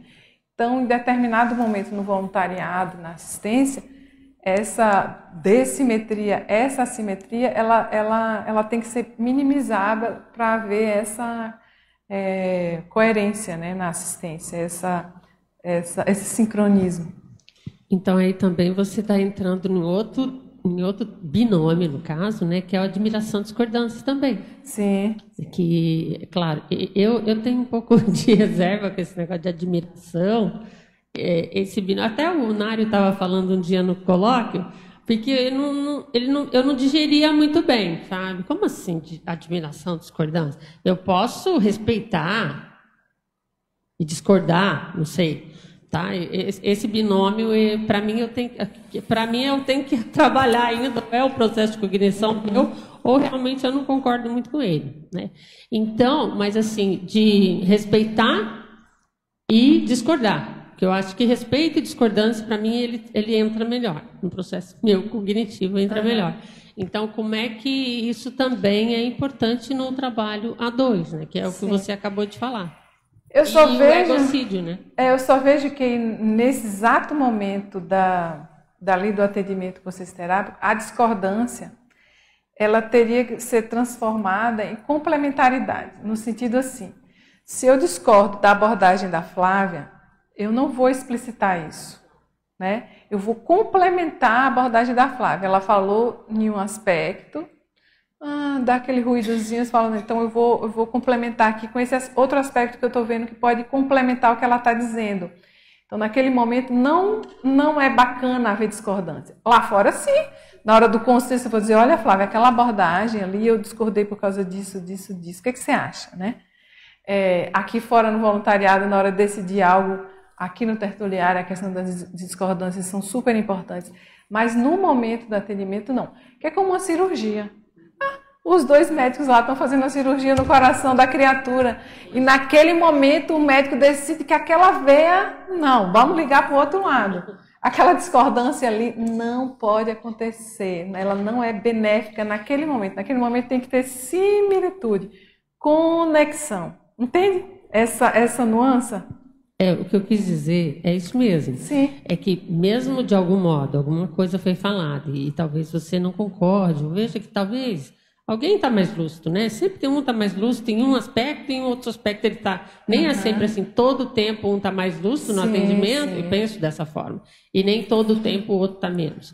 Mas naquele ponto ali, você teve um pouquinho mais de lucidez. Sim. Aí entra o que você falou, que você tem que Abrir mão. diplomacia também. Isso, isso. Você não, não enfatizou, você não discordou, porque é um é. negócio que geraria um uh -huh. desunido enorme, é. né? Mas você trouxe uma abordagem que eventualmente o evoluciente ele possa refletir a respeito disso. Então isso, isso, também é um processo bem interessante. É bacana, né? Que ele vai pensar sobre os, os, dois ângulos, né? né? Uhum. Mas também entra aí o sobrepairamento que você coloca aqui, que também acho que é bem importante nessa questão que ela coloca aí, que você coloca é a consciência alcançar níveis de manifestação cada vez mais assemelhadas, devido ao princípio da homo, harmonologia e equilibrologia com base na imperturbabilidade probabilidade, sobrepairamento, tudo isso é o caminho da serenologia. Eu penso que nesse momento em que você está atendendo o evoluciente, esse sobrepairamento dessa questão dos ah, das diferenças, é, eu acho que ajuda na, naquele objetivo que vocês estão aí, né? Porque vocês, o objetivo de vocês está o quê? Vocês conseguir, né?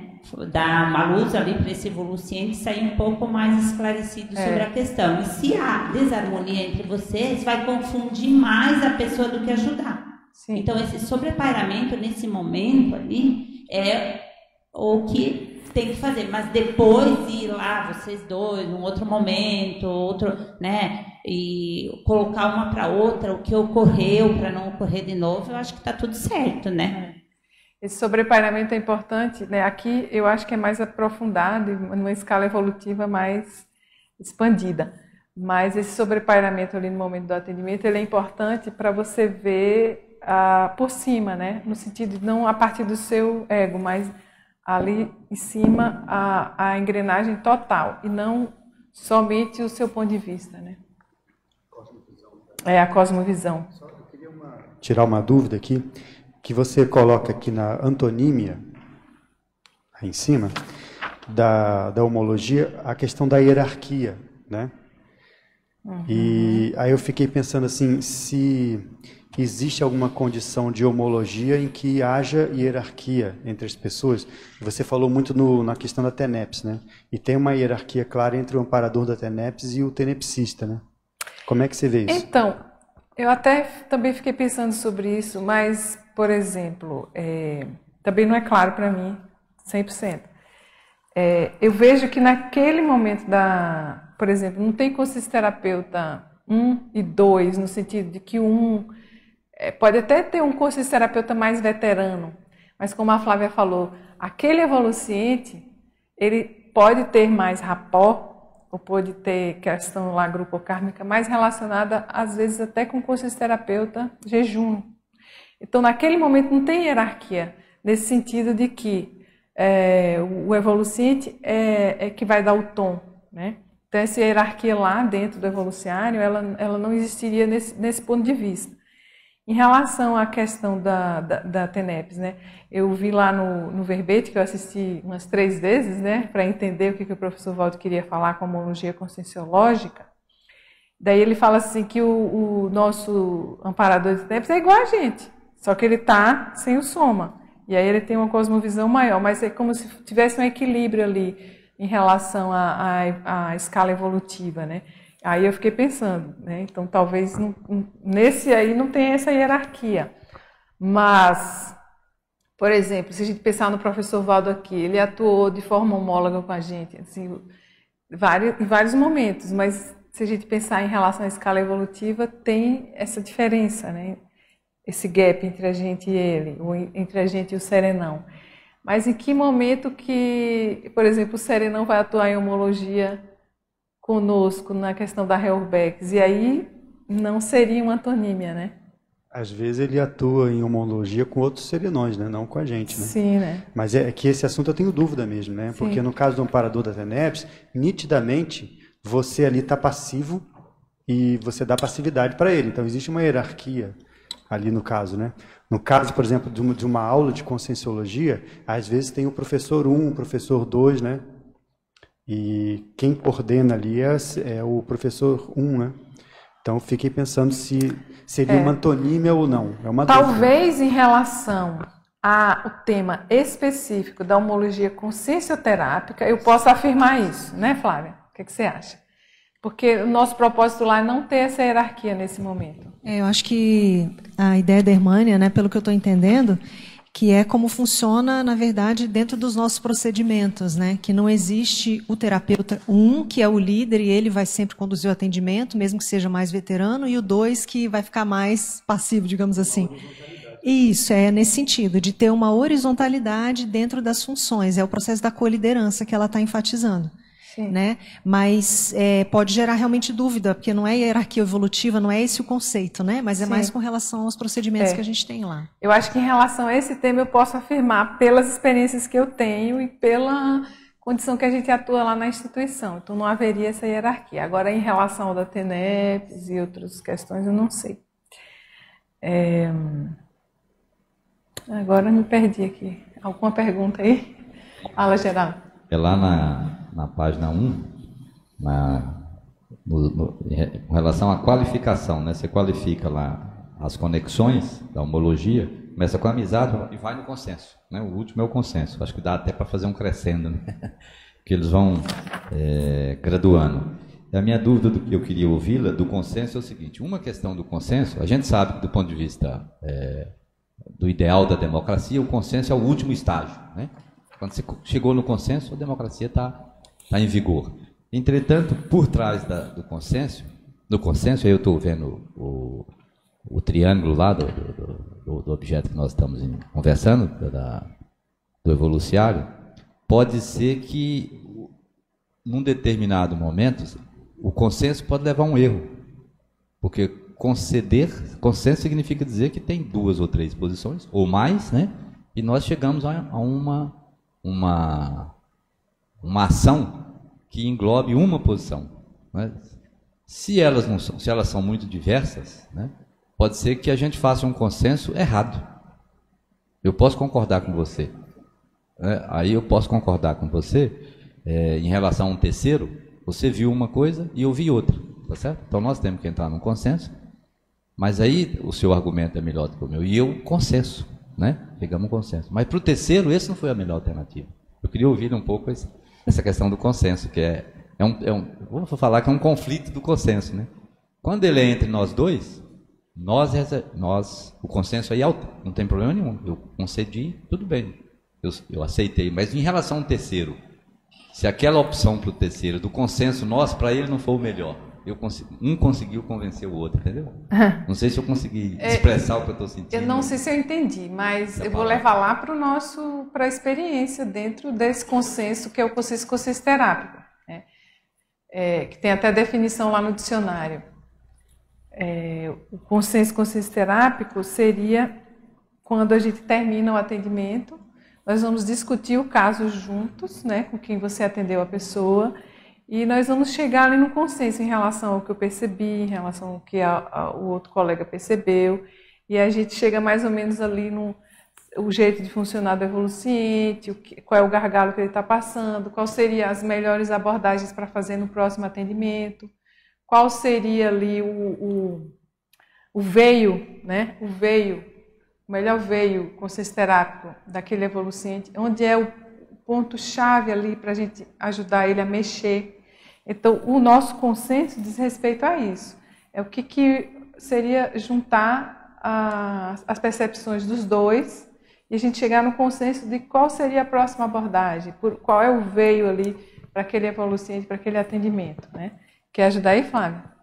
É, é exatamente isso que a irmã está falando. Eu só complementaria o seguinte: é, existem, no caso dentro do OIC, vários mecanismos de para-segurança com relação a isso, porque o nosso trabalho ele é todo em equipe, né? Então nós já, no atendimento, já são dois consensos terapeutas, então tem ali o consenso ao final de cada atendimento. Depois, é, o caso do evoluciente, ele é passado em reunião clínica. Então, existe já o consenso da equipe de consenso terapeutas da OIC com relação à condução daquele caso. caso. Então, às vezes, um aspecto que, digamos, eu estou atendendo com a irmã em um evoluciente, a gente não está conseguindo enxergar determinado aspecto, às vezes isso fica totalmente claro numa reunião clínica, entende? Então, existe todo um trabalho, eu acho que isso é, é, é um grande benefício, pelo menos eu vejo no meu caso, e penso que a irmã também concorde, que é esse trabalho em equipe o tempo todo. Né? Então, a gente está intrafisicamente dois, mais equipex. Vai para a reunião clínica intrafisicamente, nós somos lá quase 30, mais a, a Equipex, entende? Então, toda, todo esse movimento de consciências em prol da melhor heteroajuda para aquele evolucente.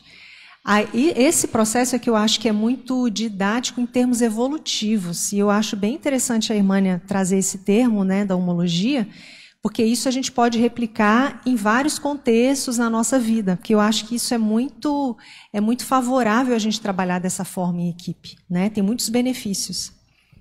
Então, se houver o erro, ele vai ser minimizado por conta da quantidade de cérebros e paracérebros que estão atuando juntos para esse caso, né?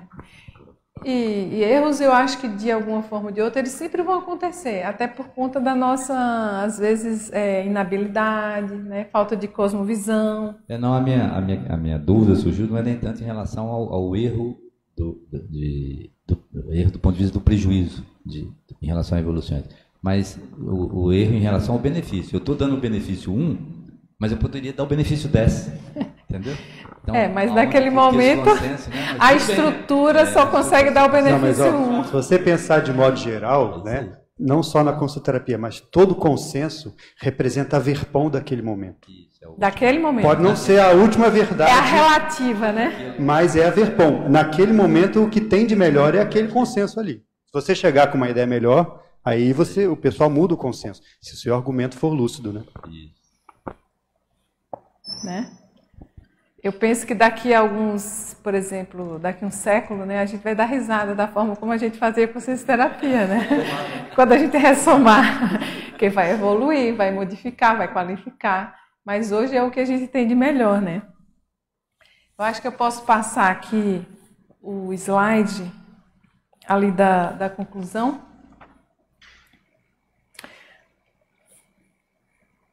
Então, aqui, esse é do questionamento, né? E é nas conclusões aqui, a questão do mega fraternológico, né? É, a questão da. Eu trago aqui na frase enfática do verbete, é, homologia consciência que o exercício da coliderança lúcida na homologia consciência potencializa a interassistencialidade, que é uma condição embrionária eficaz para o desenvolvimento da mega fraternidade.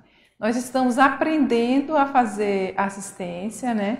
A gente já consegue ser fraterno em, algumas, em alguns momentos. Ali, na, no momento onde você é, atua como co-líder, nessa homologia, visando a questão do melhor para aquela pessoa, para aquele evoluciente, eu penso que é um nível de interassistencialidade, vamos dizer assim, mais profissional, e que se a gente exercitar isso por muito tempo, né? A gente vai desenvolvendo mais e mais a fraternidade e eu penso que no futuro, né, não nessa vida, a gente pode chegar na mega fraternidade a partir desse exercício embrionário. Por isso que eu deixo a palavra ali, a questão do embrião, do, porque eu acho que é uma condição mesmo embrionária, né? como eu coloco aqui. Ó. Esse argumento mega fraternológico, né? o exercício da coliderança na homologia consciência potencializa a assistencialidade, condição embrionária. Então, assim, a gente está começando aí a desenvolver a questão da fraternidade para chegar lá na mega fraternidade, que tem relação com entender esse outro, né? No, no momento, por exemplo, às vezes da vulnerabilidade ali do evoluciente, ou também compreender a questão ali da abordagem do colega, compreender a necessidade, por exemplo, da nossa comunidade, né, como um todo. Isso tudo tem relação com, a frater, com o fraternismo, né? E outra conclusão que eu coloco aqui, no artigo tem várias outras conclusões, mas aqui é, é outra forma de apresentação, né? Não trouxe todas. É, eu coloco que essa condição da homologia consciência-terápica ela é complexa, né? Eu não acho que é um assunto simples. Necessita de investimento dos coterapeutas na pesquisa e observação para a gente aprofundar o assunto. Penso que isso aqui é só o início, né, do que a gente poderia aprofundar e entender melhor sobre isso. É, se você for ver as abordagens que o professor Valdo faz sobre a homologia, né, elas, elas são mais complexas, né, elas são é, mais aprofundadas. Né.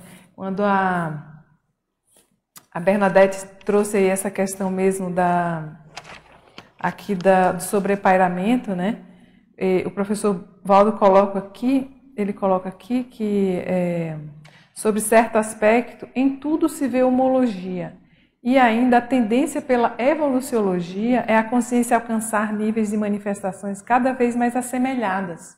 Isso é uma coisa complexa, né?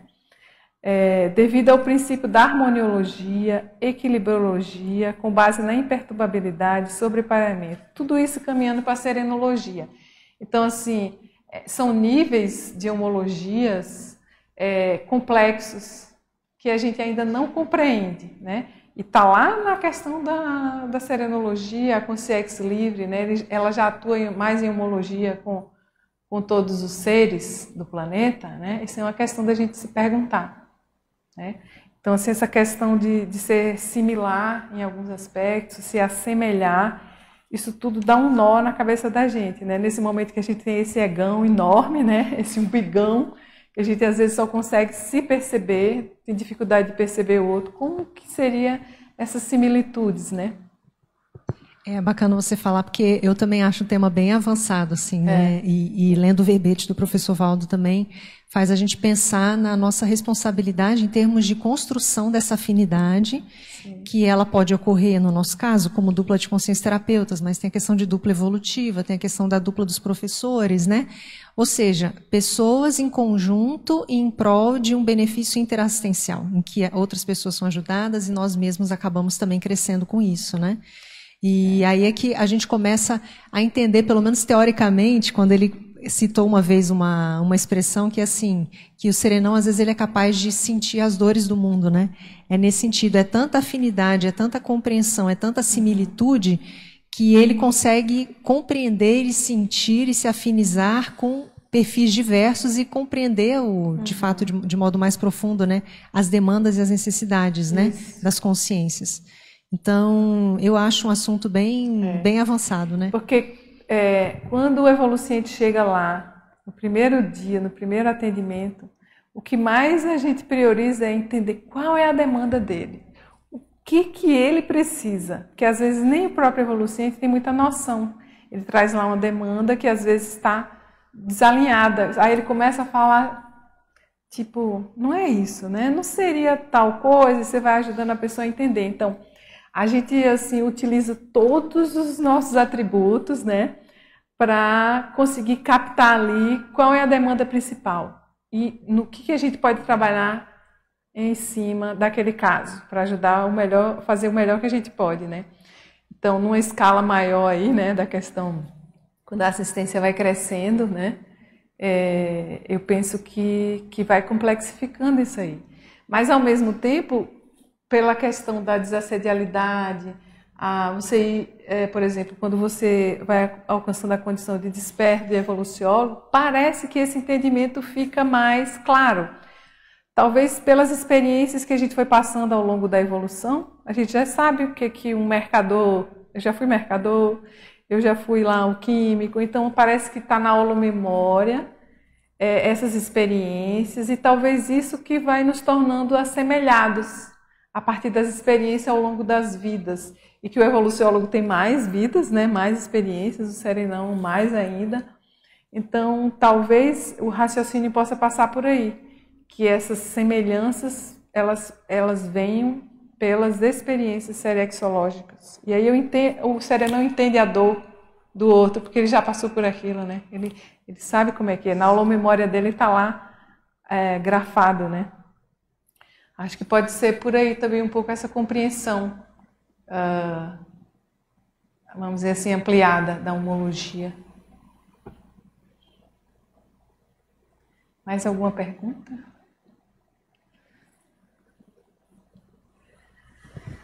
Só queria lembrar que a irmã falou do artigo, quem quiser ah, acessar, sim. é só entrar no site da OIC, que é www.oic.org.br tem lá na, no item publicações, aí lá nós temos a revista Consciencioterapia.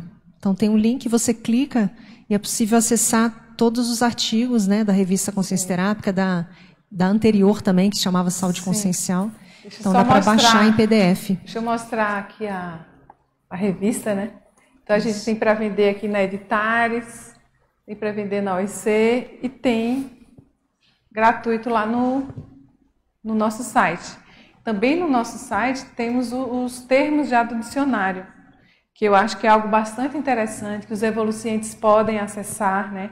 Os termos, o que é ecoterapeuta, o que é homologia, triplo cego. o que é a coliderança, o triplo cego. Então tá tudo lá no dicionário e vocês podem baixar e estudar. Tem várias técnicas. Hoje nós estamos com é, 300, 389 termos já lá. Chegar em determinado ponto a gente vai editar. Né? Vai ser uma festa, né? Sim. O dia que a gente vai editar esse dicionário. Várias técnicas. É. E outra coisa, também lá a gente tem ah, o do Evoluciente, como é que você fala, Flávia? É, tem a área do Evoluciente A área do também. Evoluciente também no site. Tem, a- tem alguns materiais lá, orientações para consciência terapia, Uhum. tem o irritaciograma, quem quiser preencher, né, que foi desenvolvido aí pelo consciência terapeuta Maximiliano Raiman também. Então tem algumas ferramentas e a ideia é a gente ir colocando mais, né, informações e ferramentas também no nosso Isso. site. Então, só para a gente falar aqui mais um pouquinho sobre a OIC, né, que é a Organização Internacional de Consciência e Terapia. Aqui nós temos o campus da OIC em Foz do Iguaçu e temos também um, uma- um núcleo lá em São Paulo. Temos agora também no Rio de Janeiro. Fazemos atendimentos por várias cidades aqui ah, do Brasil, né? É, Porto Alegre, Vitória, a gente faz bastante itinerância, então se tem demanda em um local, a gente vai lá e atende, né? Atendemos também ali na Aracê. E temos várias modalidades de atendimento, individual, casal, família. Temos o regular, que acontece de, de 14 em 14 dias. O intensivo de semana, que ele acontece nos cinco dias da semana, de segunda a sexta, né? no horário ali é, específico. O de final de semana, que esse que é o mais facilitado para a gente fazer em outros locais, longe de Foz do Iguaçu. São cinco atendimentos de sexta a domingo. Começa na sexta, dois atendimentos no sábado e dois atendimentos no domingo. E também tem um atendimento pontual, que é um atendimento único. Então a pessoa está com aquela demanda específica e ela marca pelo agendamento, ela quer só um atendimento, porque ela já sabe o que, é que ela vai trabalhar e é só aquilo ali. Então, a partir daquele ponto, ela vai perceber se a demanda dela foi atendida, ok, não precisa de outro atendimento, mas se ela quiser prolongar, aí ela marca o atendimento regular. E tem o site, como a Flávia já falou, temos também lá na, no YouTube, né, no canal do YouTube, várias palestras gratuitas que as pessoas podem assistir sobre vários temas, explica o que é autoconsciência questão do desassédio. Então, se tem muitos elementos aí para quem quiser conhecer a autoconsciência como usar a ferramenta da autoconsciência né? Ou então buscar ajuda na OIC, que a gente é, denomina de heteroconsciência que aí seria junto a- aos dois consciência. Mas sua autoconsciência você faz, aprende a fazer sozinho, promover sua autocura, né? A partir da autopesquisa, você implementar ações de autoenfrentamento daquele problema que você está vivenciando e conseguir lá a sua autossuperação, a autocura. Então seria isso aí.